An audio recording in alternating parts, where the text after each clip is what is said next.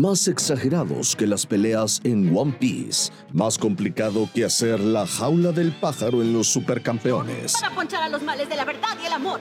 Más obsesivos que el equipo Rocket intentando atrapar a Pikachu y solo un poco menos cursis que la historia de Candy Candy. Transmitiendo desde una nube voladora, llega Monos Chinos. Un podcast irreverente, intenso y lleno de historias sobre los animes que nos dieron patria. Gabriel Basurto y Andrea Deiden te llevan a una tierra llena de monos chinos, cocoons, pokémones y todas esas cosas que tu abuela creía que eran del diablo. Lo único que no tenemos es relleno. Porque Naruto lo ocupó todo. Monos chinos va a empezar. Bienvenidos. Precaución. El siguiente programa contiene opiniones irresponsables, groserías, puntos de vista controvertidos, chistes malos, animes mal pronunciados, odas a Pikachu, insensateces y sobre todo muchos spoilers, por lo que nadie debería tomárselo en serio. Si decide escucharlo, hágalo bajo su propio riesgo.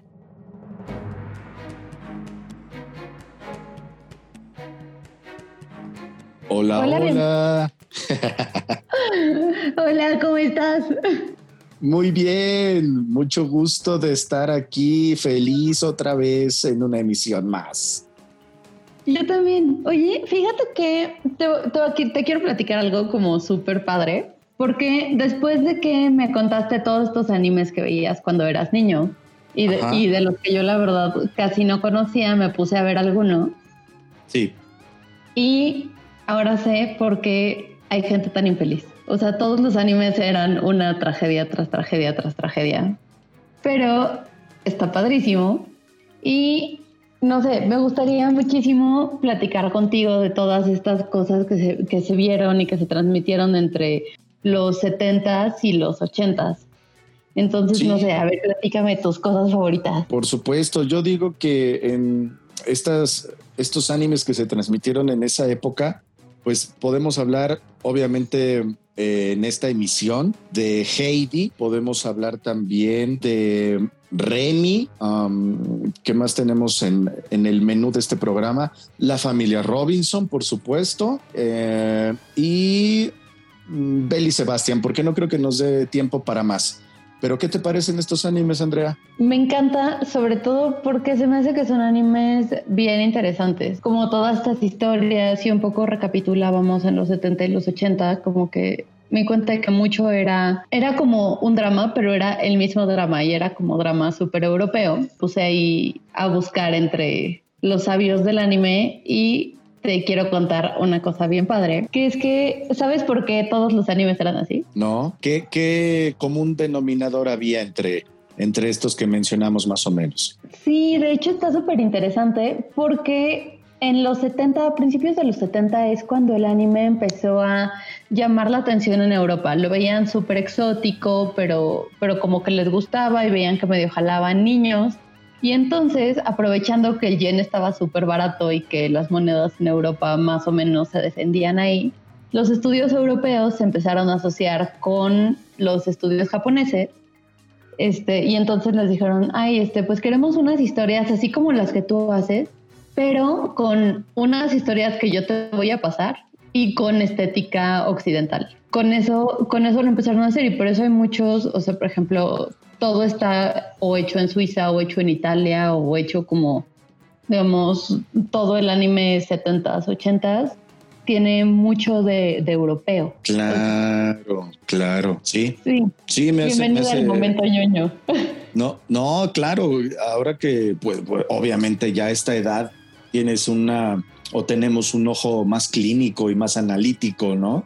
Ya comprendemos ciertas cosas que en aquel entonces no las percibíamos como tal, obviamente. Pues, pues obvio, o sea, fíjate, Heidi fue de 1974, eh, Remy fue de 1977 y 1978. Um, la familia Robinson fue eh, 1981 y Belly Sebastian fue en 1982. O sea, justamente está dentro del parámetro de estos años en los que, en los que mencionas que pues tienen este común denominador, ¿no? Sí, claro. Y por ejemplo, de hecho, Heidi fue uno de los que empezó este, como esta tendencia. Fue una coproducción entre una cadena alemana que tiene un nombre impronunciable y entonces nada más le dicen ZDF.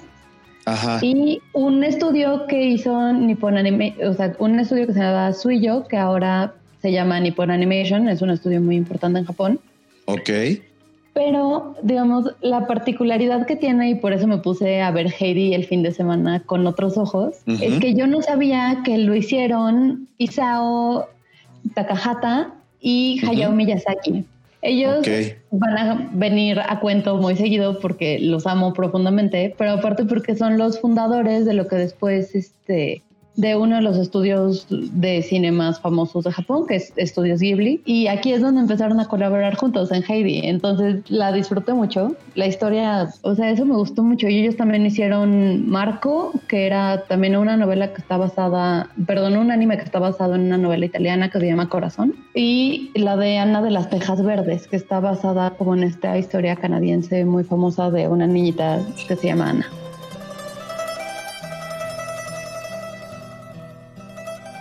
Uy, no manches. Oye, pues mira, de Heidi les, les leo rápidamente una semblanza para todos aquellos que no conozcan em, de, este anime de, de, esa época. Heidi era una niña de 5 años de edad, huérfana de padre y de madre, que es llevada por su tía Det a la montaña suiza de Alm a vivir con su abuelo para seguir una oferta de empleo que se le presenta en la ciudad de Frankfurt del Meno, en Alemania. Al principio, el viejo de los Alpes, como es conocido en las aldeas de la cercanía, no está muy contento de tener que cuidar a la niña, sin embargo, la infable ternura y alegría de su nieta hace que él poco a poco vaya cambiando de carácter, no solo con ella, sino con el resto de la gente. Heidi ha descubierto una encantadora vida en las montañas y no desea irse. Hace amistad con un pastorcito vecino llamado Pedro y juntos toman agradables paseos en las montañas al pastorear a las cabras. Pero Heidi rápidamente se gana el cariño de todos, incluso de la abuela de Pedro, una anciana que ya era débil y ciega. Desgraciadamente, una gran tristeza los afecta a todos el día en que su tía Det regresa para llevarse a Heidi con ella, ya que asegura tener una magnífica oportunidad para la manutención y educación de Heidi en Frankfurt, con tal de que le haga compañía a la hija del señor Sesemann.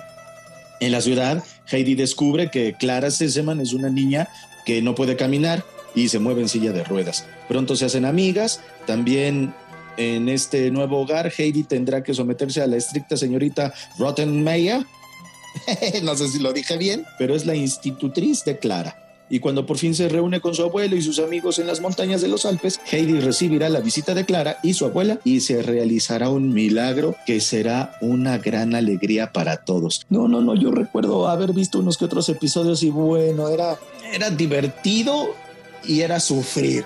Divertido y era sufrir. ¿Sí o no? Sí, totalmente. O sea, de pronto es que es que pobre Heidi, o sea, no la separen de su abuelo, no le hagan cosas a Heidi, por favor. Abuelito,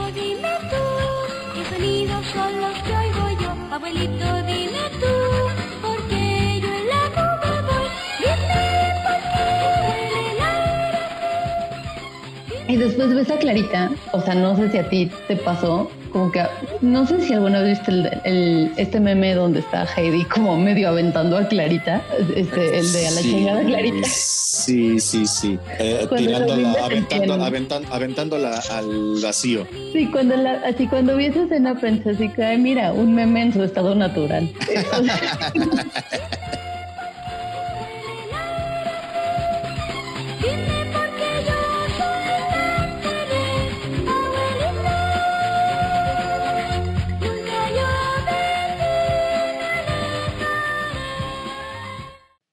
Oye, del siguiente anime, ¿qué nos tienes que decir? Remy, Remy, dinos algo, Andrea. Remy, Remy me traumó o sea, Remy es, yo creo que el anime con el que más he llorado, porque este, bueno, es un niño, es un niño huérfano que viene, o sea, que aparte lo venden, o sea, su padrastro lo vende y, y pasa como muchísimo tiempo en la calle y empieza a tocar instrumentos, se encuentra con un changuito que se llama Corazón Alegre y está con un perrito. Y entonces, digamos, un cantante de ópera se lo encuentra, ellos se quedan juntos y llega, o sea, pasan como mil desgracias porque tienes que llorar como 30 veces por capítulo si no, no se desquita.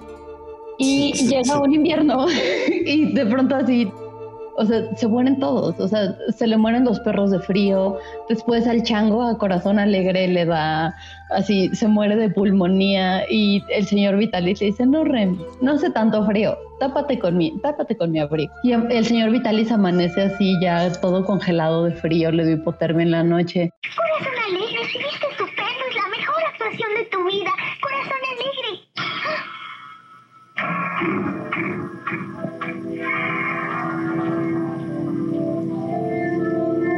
Corazón Alegre había muerto. Pobre Remy, estaba, o sea, la verdad es que es, es, una serie que empecé a ver cuando era chiquita porque mi mamá de pronto la veía. Era toda una telenovela, era toda sí. una telenovela con desgracia tras desgracia. ¿Sí o no? Sí, claro. O sea, pero es que creo que nunca he llorado tanto en mi vida como viendo Remy. O sea, ¿Neta? es espantoso. Sí, claro. O sea, yo me la paso llore y llore y llore y pienso, Ay, es que pobre niño. Y lloro otra vez. O sea, y sabes qué? O sea, ahorita como haciendo como todo este recap para, para el episodio, resulta que viene de una novela que es de un francés que se llama Héctor Malot, uh -huh. que tenía como cierta fijación por ver sufrir a los niños. Y entonces, o sea, de, de, sus obras también sacaron un anime que es de Remy, la niña sin hogar, que no es este mismo Remy. Uh -huh. Está basado en su misma novela que se llama Sin Familia. Este... No, no, no, no, no, no, para cortarse las venas, de verdad. Ay, sí, no, pero, pero a la vez está como, o sea, digo, siempre lo recuerdas con pesar. O sea, ¿tú alguna claro. vez viste La muerte de Corazón Alegre? Sí, no, ya ni me digas. Yo también era muy pequeño y, ver esas cosas, digo, sí me estremecía, me gustaban, pero ¿sabes qué? ¿Sabes qué encuentro yo mágico en, en, en, esa fantasía que te atrapaba? El doblaje en español, el doblaje original. El primer doblaje que tenían, porque por ahí supe que eh, creo que lo redoblaron y luego lo transmitieron en no sé dónde con un fracaso rotundo. El doblaje original, el, dobla, el primer doblaje, el, eh, el narrador, no te voy a ser sincero, no recuerdo ni, ni, ni he checado quiénes eran las, las voces, pero del narrador sí sé. El narrador de Red, el que te introducía la historia, era un famosísimo actor dentro del gremio del de, anonimato de los actores de doblaje que se llamaba Don Agustín López Zavala. Digo Don porque era un maestro de la actuación de la voz. Agustín López Zavala era uno de los mejores narradores y actores de voz que había eh, este, en décadas pasadas, sobre todo en los 70 o finales de los 60, en la década de los 70 y también prácticamente en toda la década de los 80. O sea, nada más para que te des una idea, el señor Agustín López Zavala narraba eh, Cosmos y doblaba a Carl Sagan, doblaba a Jesús de Nazaret en esta película famosísima eh, de un actor así de ojos clarísimos que era el que interpretaba a Jesús y no le pudieron haber dado a Jesús a nadie más que al mejor actor de doblaje que había antes, Agustín López Zavala.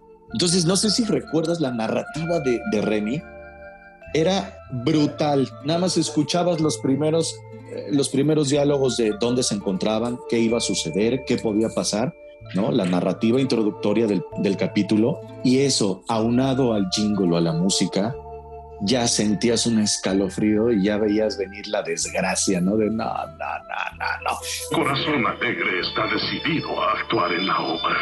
Ha arriesgado todo para trabajar con nosotros. Las voces te transmitían Entonces, muchas emociones y obviamente la historia y lo que estás viendo, pues hacían ese, ese conjunto. Remy fue híjole, un, un, golpe bajo, un golpe al hígado a, todo, a toda la chamacada que, que, lo dimos en aquella época, ¿sí o no?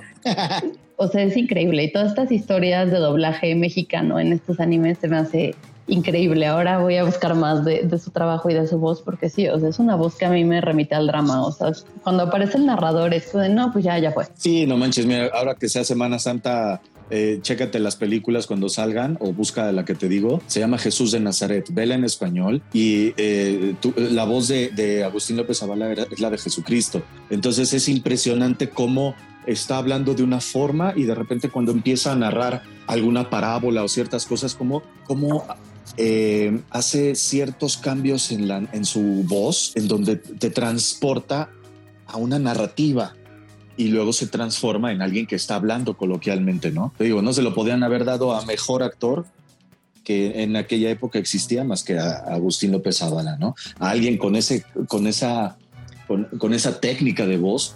Este, y pues te digo, igual Carl Sagan y Cosmos, pues es otra historia, ¿no?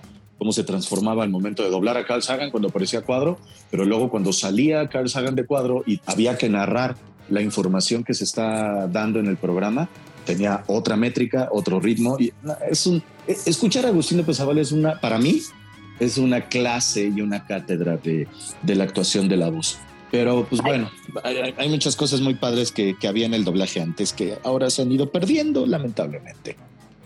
¿Cómo crees? Bueno, le vamos a dedicar un programa completito a doblaje porque la verdad a mí me fascina. O sea, y verte, por ejemplo, a ti en acción o ver a otros actores de doblaje en acción a mí me enloquece. Entonces me hacen unos maestros. Qué chido. Oye, tenemos otro del que hablamos al principio y dijimos que era la familia Robinson.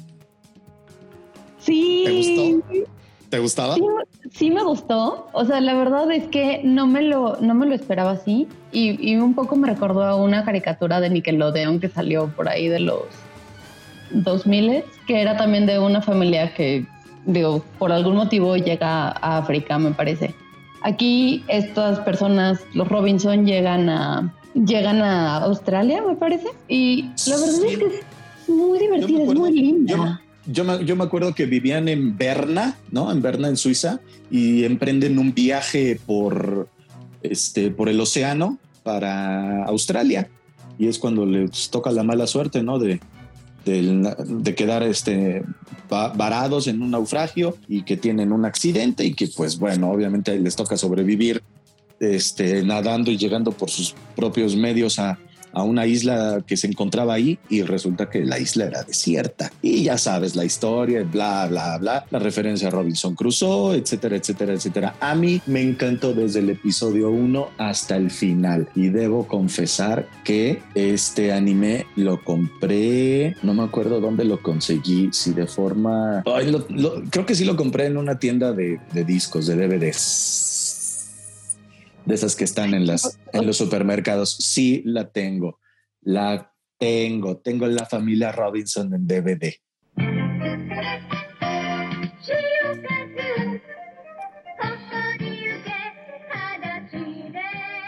Sé, y es que aparte, ¿sabes que Se me hace súper bonita y se me hizo, se me hace como súper fresca, incluso ahorita. ¿Cómo resuelven todo y cómo se pueden hacer, cómo se empiezan a valer por sí mismos cuando están aquí en la isla desierta? O sea, a mí me gustó mucho, de verdad, genuinamente la disfruté. O sea, y, y se me hizo como padre porque corta un poco como con todas estas historias europeas de drama. Esta me fascina. Claro, ¿no? Y aparte conoces un poco de historia y, de cómo se vivía en, la Alemania, eh, en la Alemania y sobre todo en Europa medio, en la Europa media, media central, de mediados de, de los 1800, ¿no? Sí, claro. O sea, y digo, y aparte la alusión a Robinson Crusoe, que es un libro que a mí me gustó muchísimo, este, también o sea, digo, siempre, siempre se agradece. O sea, más cuando uno es choño. O sea, la verdad es que estas cositas son, o sea, yo de verdad lo recomiendo muchísimo. Me gustó mucho.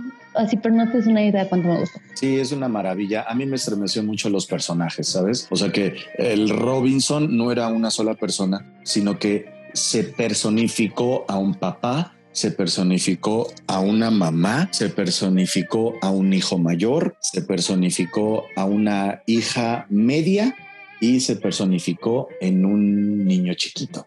Era cómo enfrentaban toda una familia así las vicisitudes de estar en, pues, ante esa contingencia que es la sobrevivencia en una isla desierta. No, bueno, y con, y con los escasos medios de, de hace más de 150 años, no, bueno, no, bueno.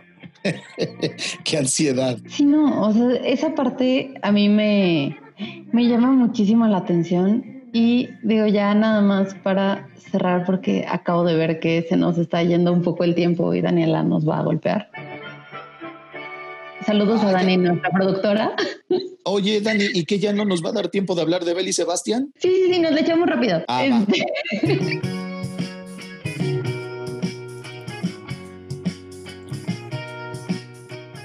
Porque esta es otra que me gustó muchísimo. O sea, como Beli Sebastián se me hizo también lindísima, que es un niño que se encuentra un perro, que aparte todo el mundo le tiene miedo a este perro. Y entonces ya se quedan juntos y el niño adopta al perro y bueno, yo amo y lloro muchísimo con este tipo de historia. Sí. Este, pero se me hizo linda, también se me hizo como dramática, pero no tanto. O sea, como, como muy bonita para como para toda la familia. Me gustó mucho. Sí, pero sabes que tenía un trasfondo que llego a recordar. Ese jamás lo he vuelto a ver, jamás. Y, te puedo decir muchas de las cosas que se me quedaron grabadas. O sea, a diferencia de la familia Robinson, te digo que la tengo en DVD y hace unos años se la puse a, mi hija la mayor, pero creo que estaba muy chiquita y creo que ahora voy a retomar este el, querer que, que, las vean, ¿no? Este para que lo comprendan mejor. Pero de Belly y Sebastián jamás lo volví a ver y se me quedó muy grabado como sí era muy familiar, sí estaba muy padre, a mí me encantaba, no me perdía de verdad ni un episodio, pero en cualquier punto X de la trama y de la historia del capítulo uh, o el episodio a, a, ver, llegaba esa nostalgia de que era, de que no era huérfano, pero que tenía que encontrar a su madre y que no sabía dónde estaba. Y esa ansiedad de saber que estás sin tus papás, tan pequeño, tan joven, en la calle, expuesto a tantos peligros y a tantas cosas, ¿sabes? Es como, es como lo difícil y como lo grave de, de, de estar y sobre todo en esa época también que era como, pues como ochentera, aunque estaba basada también en, una época más antigua. No tanto como, no tanto como la familia Robinson, pero sí, sí, este, algo, algo antigua y sobre todo basada y ambientada en, en, los límites de Francia y de Europa, en los Pirineos. Entonces, si era así como que, que encuentra su mamá. Y qué bonito tener de amigos a unos perros maravillosos y fantásticos, porque era Bell, pero tenía otro que se llamaba Pucci, ¿no? que es un perro chiquito. Que, pero no manches, a mí me daba muchísima ansiedad. Me encantaba, pero me daba mucha ansiedad también. Sí, creo, creo que un poco, o sea, digo, ya Ahorita que lo vi, yo la verdad nada más vi como unos poquitos capítulos, pero sí creo que se transmite como toda esta ansiedad, pero a la vez es como de no, pero sí la voy a encontrar y entonces para mí era como este mensaje de pobre niño está solito, pero al menos él sabe que sus papás no están muertos como todos los otros niños, este, que salieron como en toda esta como en toda esta lógica. Y digo, no, no quiero dar spoilers, pero creo que el final, o sea, digo, espero, más bien espero que al final, porque no la ha terminado, o sea, que si le encuentre a su mamá, porque a mí ya me tiene con lo Jesús en la boca. ok, entonces no te la cuento ni, se la, ni la contaremos, pero es una maravilla, es una maravilla, está lleno de aventuras, de cosas muy padres, pero, pero sí, o sea, yo me acuerdo que me daba mucha ansiedad y me quedaba así como con esa sensación de que, ay, ojalá nunca me falte mi mamá, ¿no? ay, sí, claro, o sea, y aparte, sabes que este año fue como bien importante o sea, y entonces, o sea, yo creo que muchos pensaron lo mismo que tú, porque también hay una banda de rock que se llama Beli Sebastián por esto. ¿En serio? Sí, sí, entonces está, o sea, la verdad es que eso está padre y como que también nos habla un poquito de trascendencia.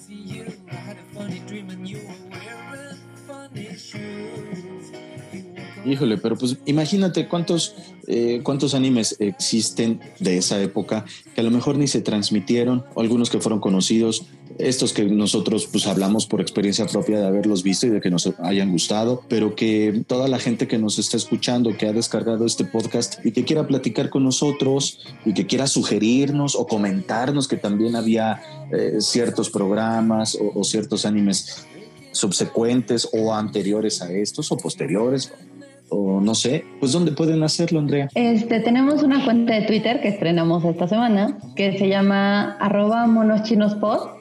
Ahí vamos a estar Gabriel, Dani, que es nuestra productora maravillosa que nos dejó 20 minutos más, y yo aquí este, vamos a estarles contestando y también si pueden poner el hashtag monos chinos, también desde nuestras cuentas vamos a estar muy pendientes. Pues ya lo saben amigos, no creo que nos haya dado tantos minutos de permiso la productora, sobre todo porque el interés del radio escucha es muy corto. Quiere nada más algo rápido, conciso, bueno y bye. Ahí nos vemos en la próxima edición.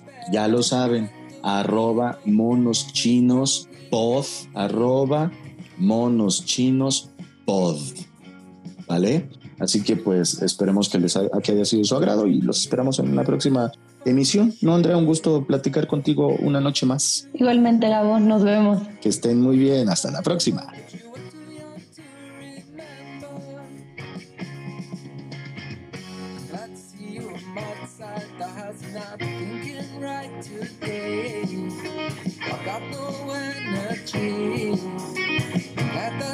you away when you tell me all about your day. Breaking off misery, your wilderness for you and me, punctuating.